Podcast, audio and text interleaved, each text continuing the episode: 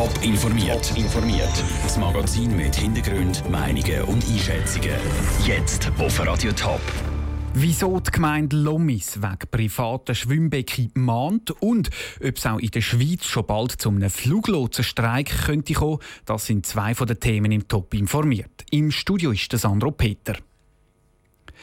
Der Frühling ist da und die Temperaturen sind zwischenzeitlich schon fast sommerlich. Wer einen Pool im Garten hat, denkt bald einmal daran, um den mit Wasser zu füllen. Gerade in Wasserwerken von kleineren Gemeinden könnte das zum Problem werden. Der Beitrag von Melina Merten. In der Thurgauer Gemeinde Lommis bittet das Wasserwerk, dass die Bürger ihre Pools nicht alle gleichzeitig innerhalb von einem Tag sollen auffüllen Das ist nämlich das letzte Jahr genau so passiert.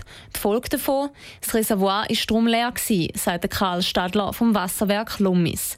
Besitzer sollen darum die Schwimmbäder verteilt über mehrere Tage mit der Hausleitung auffüllen, weil das Wasser ja auch für andere Bedürfnisse gebraucht werde. Wir haben eine gewisse Wasser zur Verfügung und wenn jetzt da 10 mal 40 Kubik sind, dann gibt es 400 Kubik.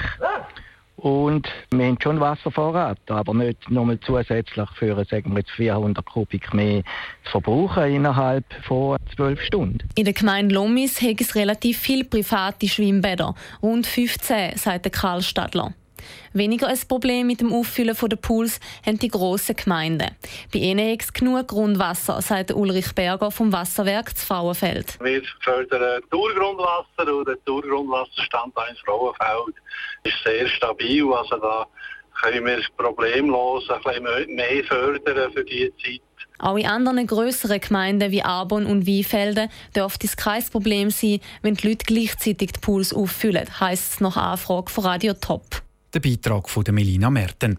Wenn die Pools langsam aufgefüllt werden, hat das laut dem Wasserwerk von Lomis auch Vorteil. Das Wasser wird im Schlauch nämlich von der Sonne schön aufgewärmt.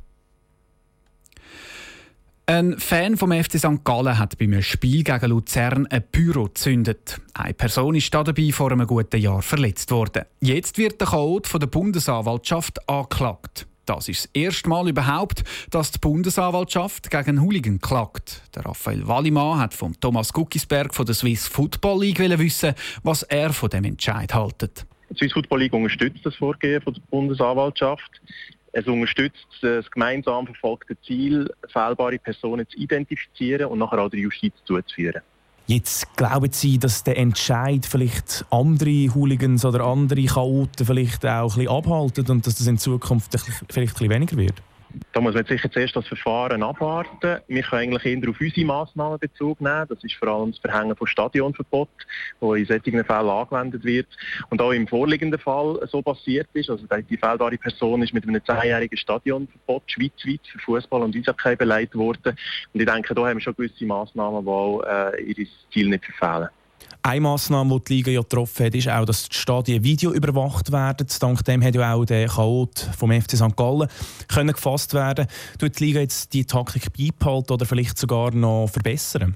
Da ist vor allem überprüft worden, ob die noch den modernen Standards entsprechen. Und wir haben festgestellt, dass es hier Aufrüstung braucht. Die Clubs haben sehr viel Geld investiert. Und das zeigt sich jetzt, dass sich das gelohnt hat, dass die bessere Qualität dazu führt, dass man die gewalttätigen Personen identifizieren kann. Der Philipp Guckisberg im Gespräch mit dem Raphael Wallimann. Der gleiche Chaot hat im Spiel gegen Luzern auch noch eine Rauchbombe aufs Spielfeld gerührt. Wegen dem hat das Spiel unterbrochen werden. Immer wieder streiken in Europa Fluglotsen. Flüge haben Verspätung oder fallen aus. Auch die Schweizer Fluglotsen sind im Moment mit dem Arbeitgeber Skyguide am Verhandeln. Und auch sie drohen, dass sie den Flugverkehr in der Schweiz lahmlegen könnten, wenn es keine Einigung gibt. Matthias Strasser. Die Schweizer Fluglotsen sind bei der Firma Skyguide angestellt. Sie überwachen die Flugbewegungen über der ganzen Schweiz. Jetzt sind die Fluglotsen mit der Skyguide im Clinch. Der Mediensprecher von der Gewerkschaft Aerocontrol, der Simon Eichelsberger, sagt: Wir haben im letzten Jahr angefangen mit der Verhandlung für eine Verlängerung oder eine Erneuerung von diesem Vertrag. Und die Verhandlungen waren einfach nicht zielführend. Gewesen. Ähm, die sind festgefahren. Die Fluglotsen wollen einen neuen Gesamtarbeitsvertrag oder den alten verlängern. Warum genau, dass man sich nicht einig wird, will Aerocontrol nicht sagen. Und ob es Sky geht, erklärt der Mediensprecher Vladi Barossa. Das sind verschiedene Punkte, wo man darüber diskutiert. Wir haben aber Stillschweigen vereinbart dazu und darum kann ich mich leider nicht detaillierter dazu äußern. Klar ist, die Arbeitsbedingungen der Fluglotsen sind schon heute nicht so schlecht. Ein 40-jähriger Fluglots mit 10 Jahren Berufserfahrung verdient im Jahr 190.000 Franken und das bei einer 35-Stunden-Woche. Der Simon Eichelsberger sagt, die Bedingungen sind gut und, und äh, dem stimmen wir auch zu. Wir wollen ja die Bedingungen wieder. Ähm, es ist aber so, dass das im Moment offen ist, äh, Gegenstand von Verhandlungen und die eben auch nicht äh, gewährleistet sind. Wir haben keine Garantie, dass das so bleibt. Trotzdem schließen die Fluglotsen einen Streik nicht aus. Weil man sich nicht hat können einigen gibt es seit Anfang März eine Vermittlung zwischen der Skyguide und Aerocontrol.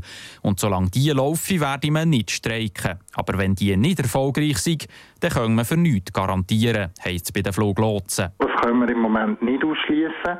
Ähm, das ist aber ganz klar nicht unser Bestreben und nicht unsere Absicht. Im Moment reden wir noch miteinander. Und auch bei der Skyguide heisst es, man sei weit weg von einem Streik. Da können Flugpassagiere völlig äh, guten Mutes ihre Reisen antreten.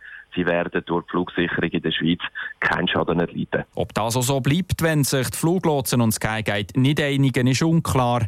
Im schlimmsten Fall könnte der Fluglotsenstreik der Flugverkehr in der Schweiz genau in der Sommerferienreisezeit lahmlegen. Der Beitrag von Matthias Strasser. Der aktuelle Gesamtarbeitsvertrag der Schweizer Fluglotsen ist Ende letzten Jahr ausgelaufen. Top informiert, auch als Podcast. Mehr Informationen gibt's auf toponline.ch.